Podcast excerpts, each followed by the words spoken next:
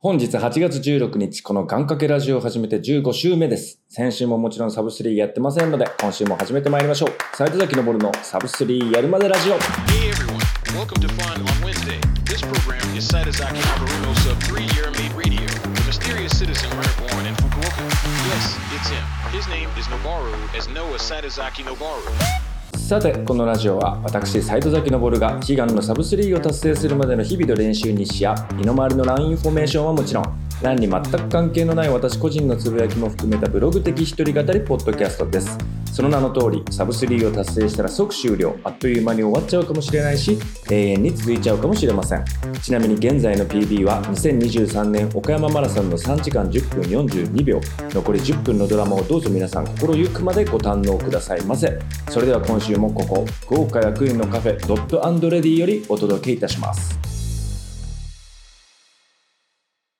いやー、今週から、えーオープニングが進化したの皆さんお気づきでしょうか？えーデイビスっていうね、えー外国の私の友人にですね、ちょろっと英語で語ってもらったわけなんですけども、いかがでしたでしょうか？ね、すごいね、本当デイビスとか言いましたけども、私、福岡出身、純和製の私にこんな軽く頼めるような外国人の友達なんているわけございません。というわけで、あれはロボナレでございます。超すごくないですか？ね。ロボットナレーションってあそこまでいけんだと。ね日本語のロボナレっていうのはね、たまに仕事でこう仮で入れたりするんで使うんですけど、英語結構わかんないなと思いました。まあだからもう今週だけこれ言っときますけども、あれはロボナレです。はい。デイビスじゃありません。来週からね、さも外国人のフレンド、デイビスに行ってもらっているっていう体で進めますんで、今回だけ言っときます。はい。さて、先週はね、ここ福岡がって言ってました。あの、台風なんですけども、今週は今、本州の方の方がね、嫌な動きしてますけども、本州の皆さんは大丈夫でしょうか？ハワイもね、すごく大変なことになってますけれども、本当自然の猛威というか、まあ自然には本当勝てないですけども、本当怖いですね。あの、もうこれ以上被害が広がないことを祈りますけども、えーなんとなくお盆の中頃ぐらいからかな、福岡は暑さが殺人レベルから少しこう、ランクが落ちたというか、落ち着いてきた気もしますけども、さすがにね、ここから先は気温は落ちていく一方だとは思いますけど、っていうかまあそう願ってますけども、いやー、実はですね、まあ、今週の配信ですけども、私ちょっと緊張しております。お気づきの方いらっしゃいますか？いやあの、私のインスタとか、あの、スレッズとか、まあ、ご覧の方であれば、もうご存知かもしれないんですけれども、なんとですよ、この番組、いや、This program、This Radio Show がですね、Apple Podcast ランキングのスポーツカテゴリーのランニング部門におきまして、なんと、一瞬でしたけど、なんと3位記録いたしました。いやー、すげえ。いや、実はですね、あの、タイミング的に言うと、こう、遡ること大体2、3週間ぐらい前なんですけど、あの、先輩ポッドキャスターさんね、私のすぐ近くにいる先輩ポッドキャスターさんが、インスタのストーリーかなんかで、ポッドキャストにカテゴリーごとのランキングを上げてたのを見て、あ、そういうのがあるんだってことを知ったわけですよ。で、まあ、その時初めて恐る恐る見てみたわけですね。私のこのポッドキャスト、えーカテゴリーを見たんですよ。スポーツカテゴリーのランニング部門。そしたら、こちらの番組、意外と40位ぐらいまで行ってて、あら、いいとこいるやんかと思って喜んどったわけなんです。ね。いや、本当はあの箸にも棒にもかからないぐらいかなと思ってたんで、まあ、まさかそのランキングに200位以上だったら乗るんですけど、40位っていうところで乗ってて、おーおーおおと思ったんですけど、まあ、あのランキングの上位のあの上位っていうか、まあ、ベスト10に行くとですね、まあ、あの有名なランニング系のインフルエンサーさんだとか、まあ、YouTube やられてる、まあ、いわゆるランチューバーの方とか、まあ、タレントさんとかモデルさんとか、まあね、僕でも知ってる、まあ、そうそうたるメンツばっかりなんですよ。まあね、だからいつかここに食い込んでみたいねなんてこうねちょもう一言ですけどね思っとったわけなんですけれどもそしたらね本当なんか急に先週末ですかね。朝何気なくですよ。本当何気なくこう、ね、急にフラッとこうチェックしたわけですよそのランキング。そしたらいつもこう大体いる40位とかあたりにいなくておいおいおいと思ったらなんとベスト10入りしてて8位に入っててふわーってなってあブワーってなって。で、まあ、二度見しましたよ朝から。分かりやすく。でこれやばいこと起きてんなってなってでその後しかも5位まで上がってで、なんとですね、結果本当瞬間、もう本当瞬間でしたけど、えー、3位まで駆け上がっていったわけなんですよ。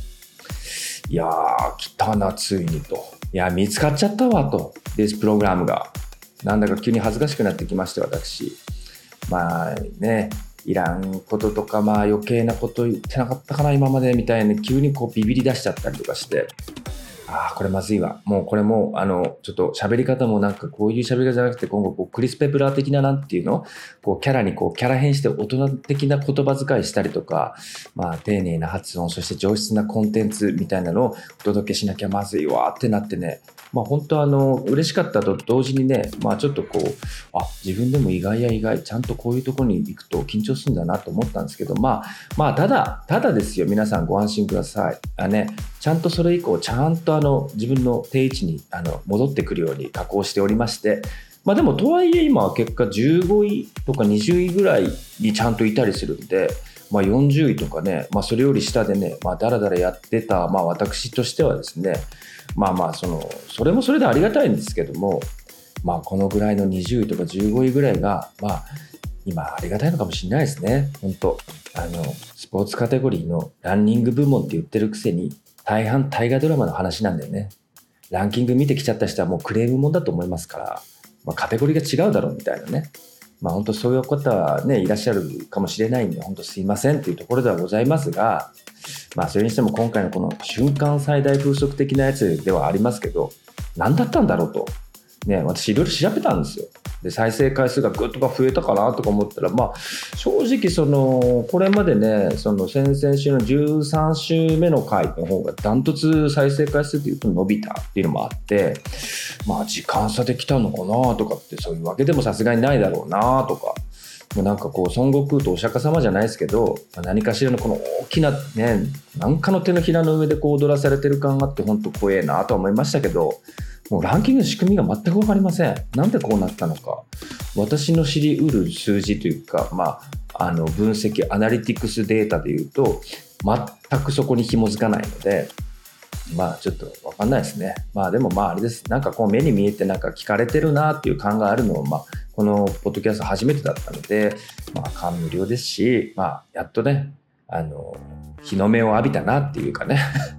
浴びない方が良いのかもしれないけど、まあ頑張ろうと思いました。ね、サブ3やったらサクッと終わるんですけどね、この番組ね。さて、そんな話はこのぐらいにしておいて、肝心なランニングの方でございます。えー、北海道マラソンまであと11日ですね。怖いですね。リスケしたいですね。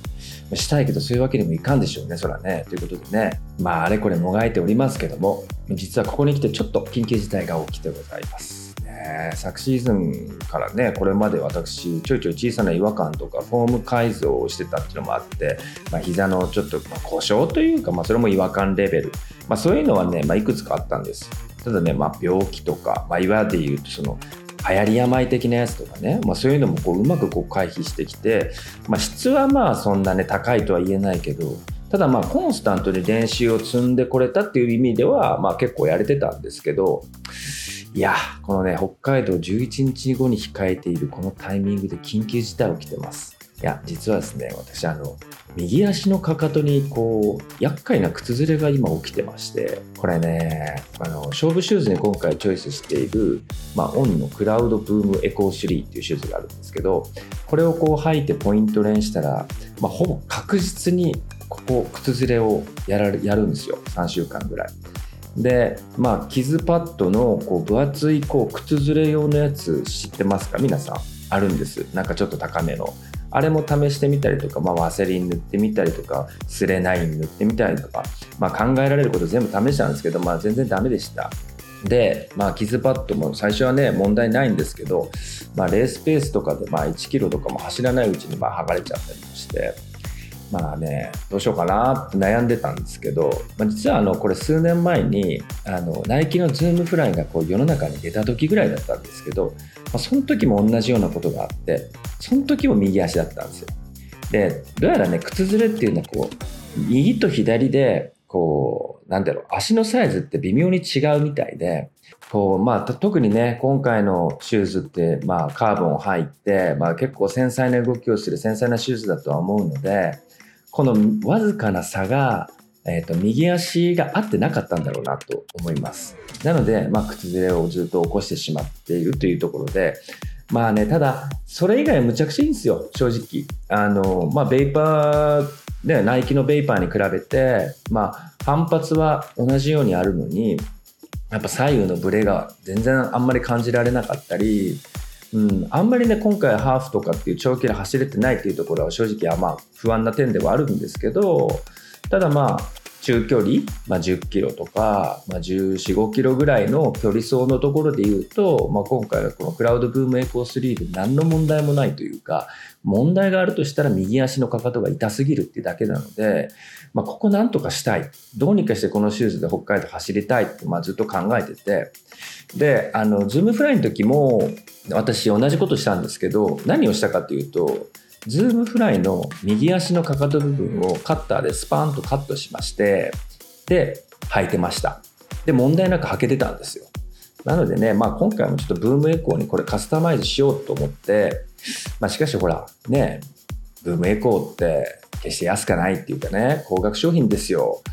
カットしたはいいけど、え、なんかカットしたら全然スカスカになっちゃったとかね。しかもレースの何 ?11 日前でしょ？ということで、まあ正直ビビったんですよね。ビビってもうやるかやらないかっていうことに相当悩んで、うん、なんかこう傷パワーパッドの上からなんかガムテみたいなやつでしっかりこうあれしたろうかなとか思ったんですけどそんなことしたらまあその靴ずれの前になんか変なことになっちゃいそうだなと思ってまあそういうことでねまあ昨晩ですけどもついにやりましたスパッとはい。まあ、どんな感じになったのか、まあ、その写真もね、私のスレッドの方に上げてるんでね、ぜひ皆さんご覧ください。ね。あの、かかとのここの以外のところって本当問題ないシューズなので、まあ、なんとかしたいという思いで、まあ、今回それやってます。切っただけだとね、中の中綿というかな、あれがこう、もろ出しになっちゃって、まあ、それはそれで耐久性悪くなっちゃうんで、しっかり縫ってね、あの、で、その縫ったのところもやっぱこう、ちょっと鋭角になっちゃうんで、まあ、こうなんかうまいことやりたいなとは思ってますけど、まあ、まずはこの北海道まで乗り切りたい、このシューズで、というふうに思ってます。ね。で、まあ、このシューズ実際履いてみて、まあ、レースペースだったり、いろんなペースで走ってみて、大丈夫かどうかっていうのは今夜ね、あの、エールの練習会があるんで、まあ、ちょっと試してこようかなと思ってます。まあ、試すも何もですけど、まあ、ある意味もう、あの、本気でポイントやれるの、今週が最後だと思うんで、まあ、今夜ダメだったらどうしようかなっていうね、まあ、うん、みたいなとこもありますけど、まあ、そういうのはちょっと考えないようにね、まあ、なるようになるだろうというふうに思ってます。で、まあ、緊急事態っていうと、もう一つあって、あのね、体調がね、この1、2週間良くないんですよ、ずっと。まあ、風邪ひいてるとか熱があるとかってそういう感じではないんですけども、多分夏バテなんでしょうね。だからね、こう、ランニングしててもちょっとこう、芯のない感じのランになっちゃってるっていうところがあって、だからさっきも言ったけど、やっぱハーフ以上は全く走れてなくて、まあやるなら今週だな、今週だな、今週だなって言いながらもうあと11日まで来ちゃったっていうところでね、本当体が重すぎて言うことを聞かないんですよね。で、ポイントもやっぱり一人練がやっぱスケジュールの都合上多くて、でポイントやってんだけどなんかこう刺激が弱いというか、まあ本当はあの山の日にね、先週開催されたあのエールのサマトラも、あの行ってもうポイント練に当てようと思ってたんですけど、まあ、家庭の事情があってですね泣く泣く直前で参加できずみたいな感じになっちゃったんでまあこう自分走ってんなみたいなそういう刺激のこう絶対量みたいなのがもう超少ないっていうのも今もすごい不安になってるっていうところがあります。でちなみに先週土曜なんですけど私はまあ長女の誕生日お祝いを兼ねてっていうところでハーモニーランドね大分のね、ハーモニーランドに行ってきて、まあその帰りに、まあ湯布院にね、その日泊まったんですよ。だから、まあ湯布院って言ったらね、まあ福岡よりはおそらく夏とはいえ涼しいでしょうと思って、まあその日はね、まあその一泊するにもかかわらずお酒もちょっと控えめにして、で朝早くから走ってきました。まあ朝早くって言っても6時でしたけど、はい。で朝むっちゃ涼しかったので、あ、これはいけるんだろうなと思って、でもね、なんかね、ダメでしたね。もう結果から言うと。最初は良かったんですよ。朝6時スタートして、まあ軽くアップ。まあアップとはいえ、ちょっと山のね、上の方の宿だったので、あの、ふもとに降りるまで、まあアップなんだけど、むっちゃ早かったんですけどね。どうしても速くなってしまって。だからまあ全体的に平均でキロ4分半ぐらいかな。でずっと走ってたんですけど、まあ、5キロとかね6キロしないうちにもうなんかもうゼーハーいっちゃってね。それでもあっという間に火が出てくるんですよ。あっという間に。で6時もう湯布院の6時とはいえもう30分ぐらいしたらもうすごい火が出てきて。日差しにもうなんか体がパンって触れた瞬間ああもうダメと思って。もう自分鬼なんかな思いましたけど。鬼滅でいうところのね。あもうなんか日差しにファーッと当たった瞬間にもう頭の中でもなんか見えないレフリーがなんかもう声をもう大きな声出してもダメダメダメストップストップみたいなことを言ってる声が聞こえるみたいな。まあで最後はほらだからさっき降りたから登らないといけないんで、まあ、最後また登りっていうのもあったんですけどもうほんと最後キロ7ぐらいまで落ちてとぼとぼ帰って結果10キロジャストぐらいでしたみたいな。いやこれまずいなと思って。本当にまずい。ね20回私フルマラソン走ってますけど。だからなんとなくわかるんですよ。レース前にこの感じやばいなっていうやつですね。北海道マジリスケできないんですかね？誰に言ったらこういいんだろうとかって本当どこに泣きついたらいいんだろうとかって本気で考えますけど。でその後月曜日もさすがにまずいなこれと思って4分キロね4分15ぐらいで、まあ、3キロ2キロ1キロやっとこうかと思って大堀でやったんですよね、まあ、いつものごとくあの、まあ、夕方だったんでね灼熱の夕方ですよ。で気温はもうこうね遠慮もう私に対する遠慮全くなく30度超えてたと思うんですけど、まあ、結局3キロ最初やってで、まあ、1キロねリカバリーでこうジョグしてさあ2キロで2キロやる途中ですね。また頭の中にこうレフェリー出てきてあの姿全く見えない。だから声はすごいですはいストップストップ。もうもうダメだ。もうおしまい。やめとこう。もうこれやめとこう。みたいなね。で結果3キロプラス1キロ。みたいな。そして靴ずれが超痛い。みたいな。もう傷パッドはもうめくれ上がって防御力ゼロ。みたいになってるし。あもうこれやばいなと思って。ほんとね。焦りました。もうね、せめて去年が北海道3時間20分だったので、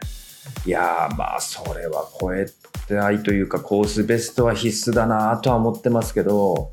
まあ、PB3 時間10分、これちょっとね、かなり今、えー、黄色信号というか、もうすでに赤信号かなと思ってますけど、まあ、とか言ってね、とか言ってやっちゃってね、みたいなとこあるんでしょみたいなね、思ってる方ね、まあ、いらっしゃるかもしれないですけどね。いやー、今回ばかりは本当にビビってます。あの、まあ、万が一、北海道にこうバーッと飛行機で行って、飛行機降りました。えー、飛行機出ました。で、その瞬間に、うわ、な、涼しい。な、体が、うわ、すごいことなってきた。みたいな、復活みたいな、まあ、そんな風になればまた話は別でしょうけど、まあそんなこんなでね、今週のランはこんな感じでした。はい。まあね、心配なのはね、もうこれ、今の感じだと、今シーズンサブスリーできんのかっていうところがもうもう今、もうすでにハラハラしちゃってて。まあ夏はね、どうしてもそれ不安になるもんだとは思ってる。まあこれは毎年のことなんですけど、まあ去年は北海道でね、うまいこと PB して、まあそこからちょっと調子に乗れて、岡山でぐんと10分縮めたっていう経緯もあったんで、これ北海道すごい大事なんですよね。だからもう今年はね、その北海道前でかなり今ナイーブになっているっていうところがあって、このままいくとさこのシーズンサブ3できなかったとしたら来年の大河はあれかその源氏物語の大河だったかな。まあねそんなラブストーリーの大河をねこうサブコンテンツみたいにしてね40過ぎたおっさんがラブストーリーの解説して持つかね。ね、しかも「源氏物語」さほどそんな歴史好きではあるけど「源氏物語」はさほどなのでいややっぱだから今年ねあの、どうする家康のうちに終わらせるのが一番ベストなんでね、やっぱ福岡で終わらしたい。万が一ダメだったらその後、まあまだ抽選中ですけど、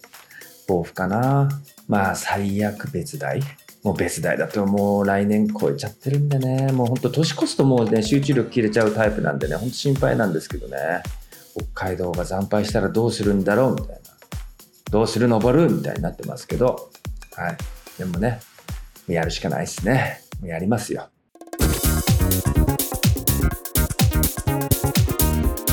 This program is Saitozaki Nabaruno sub 3-year made radio. Stay tuned. で、さっきちょっと話したんですけど、先週の週末に、あの、私、あの、大分のひ、ひじ、ひじ町、ひじ町っていうの？ひじ市？ひじ町？あの、日の、日が出ると書いてひじって言うんですけどね。そこまでこう車で行きまして、あの、ハーモニーランド初めて行ってまいりました。あの、うちはあの、3人子供いるんですけど、上の2人が男の子なので、まさか自分がハーモニーランドに行く世界線があるとか全く思ってませんでしたけど、いや、いいっすね、あそこ。あの、もう娘は終始喜んでるから、こっちもこう気持ち満たされるし、まあ、何よりあの、規模感がちょうど良いです。本当に。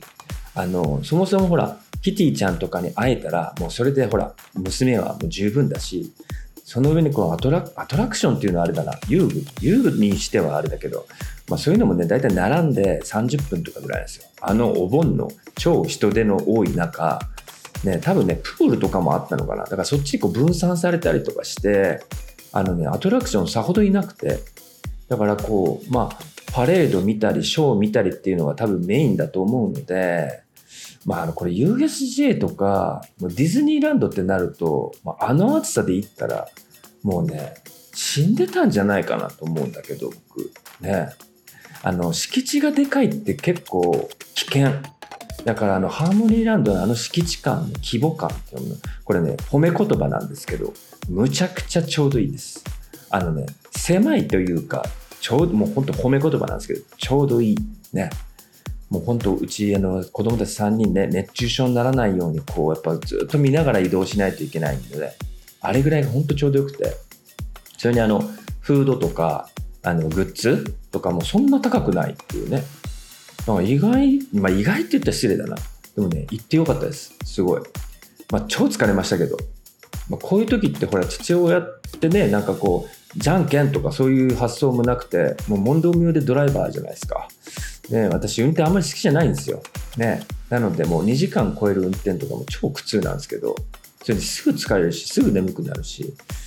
まあね、まあだからしょっちゅう行くっていう選択肢はないでしょうけど、まあたまにはいいかなと思いました。はい。女の子のいるご家庭、もしくはね、サンリオ好きな彼女と、まあ、交際中です、みたいな方はぜひおすすめですんでね、ぜひ足を運んでみてください。そしてね、ブレイキングダウン、ね、オーディションも佳境を迎えておりますけども、あの、地方の喧嘩自慢の総当たり戦みたいなのやってたんで、まあ、あれが今回メインなのかな思ってましたけど、いやもうさすがもう朝倉未来ですね。コンテンツが豊富。もうしまいにはあれですよ、ヨーロッパとの対抗戦とか言い出して、もう光景がね、もう目に映る光景が全部怖いんよね、あれね。あの、欧米系の喧嘩野郎ってマジで怖いね、あれ。しかもあれ喧嘩とかどうとかの前に、プロ何戦何敗みたいなこう肩書きがあって、それ、それダメだろうって思いましたけど、ね。26日が、えっ、ー、と、確か本戦なんですよ。なので、この日私、北海道で前日受付中でございまして、もう人のブレイキングダウン見てる場合じゃないって、自分がブレイキングダウンしなきゃいけないっていう時なんですけども、まあ多分見ちゃうなと思います。いややめとくかな。いや、まあでもこれ情報をこれ遮断するっていうのは今の時代もう無理なんでね。まあ、かといってこう夜とかね、見出しても夜更かしするしね。もう絶対ダメだね。だから生でウォッチします。スマホかなんかで移動しながら。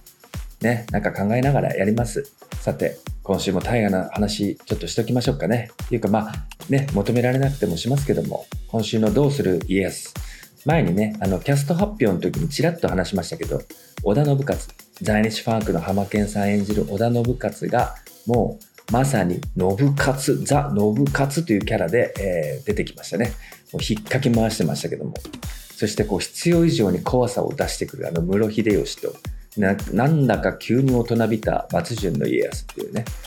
この3人の大喧嘩に日本中を巻き込んだのが天下分け目の大戦小牧長久手の戦いなんですけどもドラマの中では完全に秀吉側の有利みたいな感じの流れに見えたと思うんですけど、まあ、実際この戦は本当に興味深くて、まあ、本来の戦いという部分では実は家康側が結構勝ってるんです。秀吉に勝って終わってるところもたくさんあるんです。ただ結末としては家康が負ける。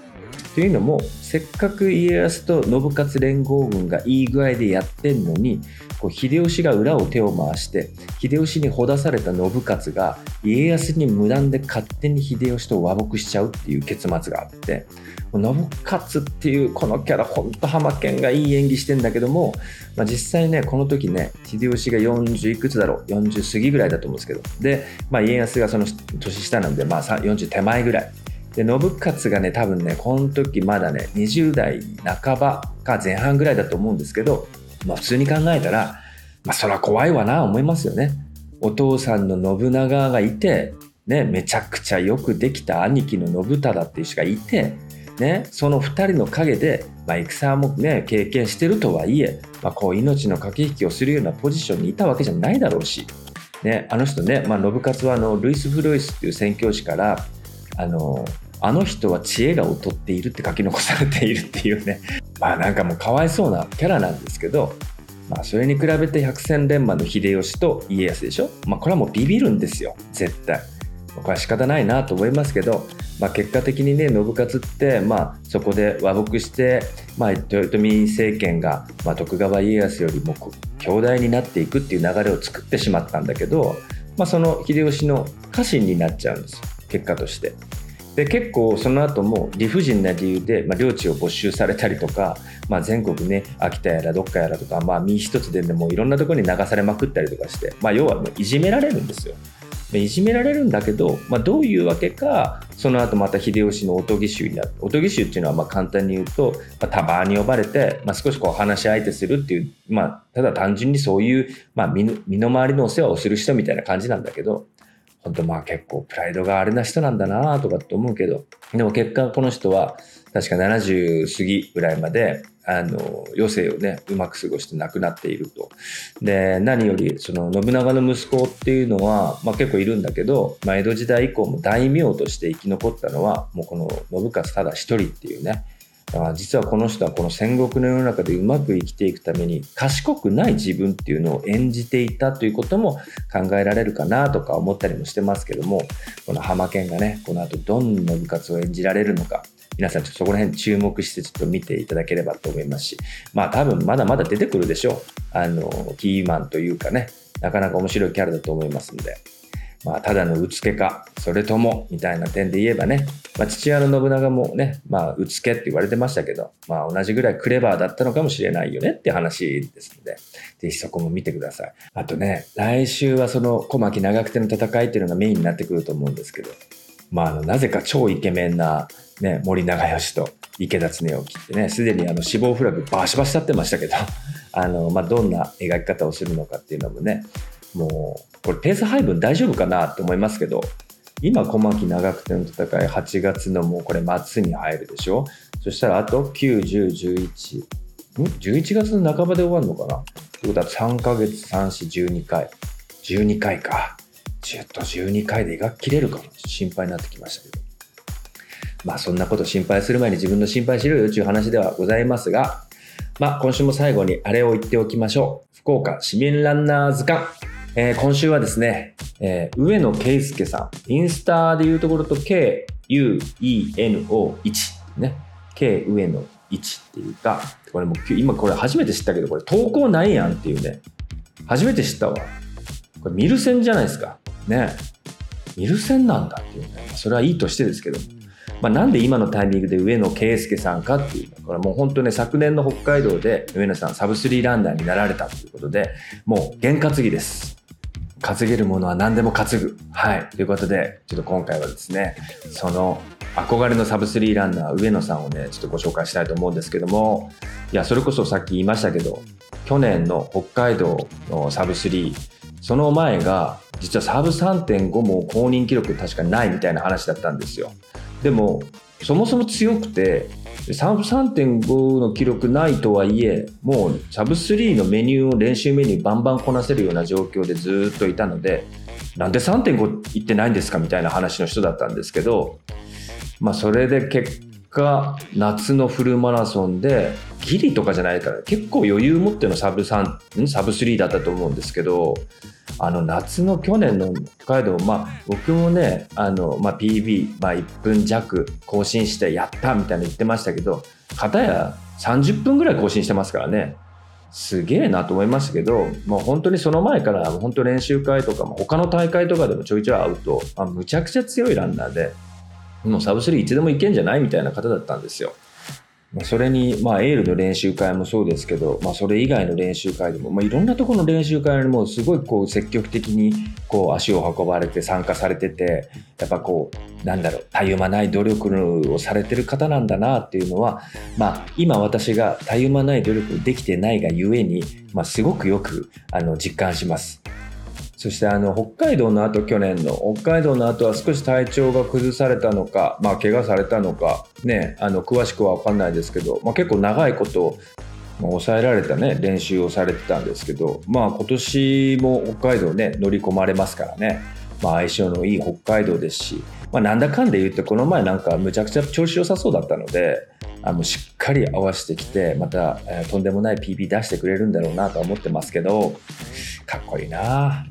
これちなみにね、上野さんっていつもね、インスタのストーリー僕が上げたりすると、いち早くいいねくれます。見る線なのにね、見る線なのにむっちゃすぐ見てくれる。さすがもう、見る、見る側のプロだなと思いますけど。まあ、あとね、この上野さんとセットで語りたいのが、もう今もう新潟に行っちゃった吉次君がさっき、さっき思い出したわ、そういえばと思って。で彼もね、昨年の北海道に一緒に出てて、サブスリー狙いで、それこそ。で、そもそも超強いランナーだったんだけど、まだ、ん？いくつだ ?20 代ぐらいかな見えないけどね。20代で初マラソンということで、まあその洗礼を浴びて、サブスリーはもう逃しましたみたいななったんですけど、まあ上野さんと一緒に北海道の半年くらい前なのか、ちょっとそれより前なのか、まあよくわからないけども、なんかすごいサイバーな特訓をね、むっちゃされてて、足になんかこうピッてつけて計測するやつっていうかな。で、それつけて、そのデータがどこかしらでどうにかなるみたいなまあ、すごいなんかサイバーの練習してたんですよ。毎日のように大堀で2人で。でそれやってて。でもちろん今はもうねあのサブ3になりましたけど新潟に行っちゃったんでねもう図鑑入りはしませんけどもね。あの久々の思い出したんであのちょっとあの話しておきました。新潟でね元気にやってるかな。あのまあインスタ見てるつながってるんでねあの元気にやってるとは思います。またどっかで会いましょう。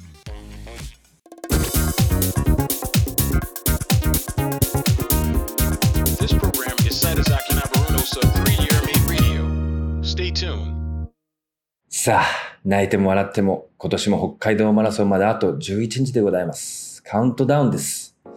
まあ、方々聞いてまいりましたけど、残念ながらリスケできないということらしいんで、もう当日やるしかないでしょうね。まあ、来週水曜の配信が直前回か。そうですね、直前回になるんで、まあ、その時には今回話したあのシューズの件だったりとか、まあ、かかとの靴ずれのこと、あと着用ウェアとかね、あと持っていくエイドどうするんとかね、まあ、いろいろ大会直前の話ができると思ってます。で、まあ何よりね、このタイミングでね、怪我とか、そして病気とか、もう本当これから逃げ惑う日々が続きます。まあ、マラソンって本当ね、スタートするだけで結構大変なスポーツだなと思いますけど、まあ、このポッドキャスト初めて、ついに初めてのレースということで、まあ、お聞きいただいている皆さんもね、あの、お察しだと思いますけども、北海道で最終回というストーリーにはおそらくなりませんので、えどうぞご安心くださいませ。とりあえず、来週配信する直前回で、まあ、改めて北海道の目標とかはちょっと宣言しておこうかなと思いますんで、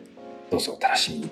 はい、今週は以上にしておきましょう。当然ながら来週までにサブスリーする予定はございませんので、来週も予定通りならば水曜に通常配信をする予定です。まあ、ちなみに毎週水曜日と言っていますが、何時とかは言っておりません。水曜収録、水曜配信という脆弱な配信 スケジュールですので、えー、もしこのラジオの配信をお待ちいただいているという方は、ぜひラジオもフォローということができるそうなので、よかったら試してみてください。まあ、これやっておいていただけたら、え、配信すると通知してくれるようです。まあ、そんなに急がなくてもいいですけど、ぜひご利用ください。まあ、なんだかんだで今週もしっかり話しました。40過ぎたおっさんでもこれだけ一人語りできる世の中ですから、まだまだ捨てたもんじゃありません。ということで、今週も、えー、皆様お邪魔様でございました。サイト崎登のサブスリーやるまでラジオ、また来週水曜日にお邪魔いたします。皆様それまで怪我と病気にはくれぐれも気をつけて、それではごきげんよう。さようなら。以上、サイト崎登でした。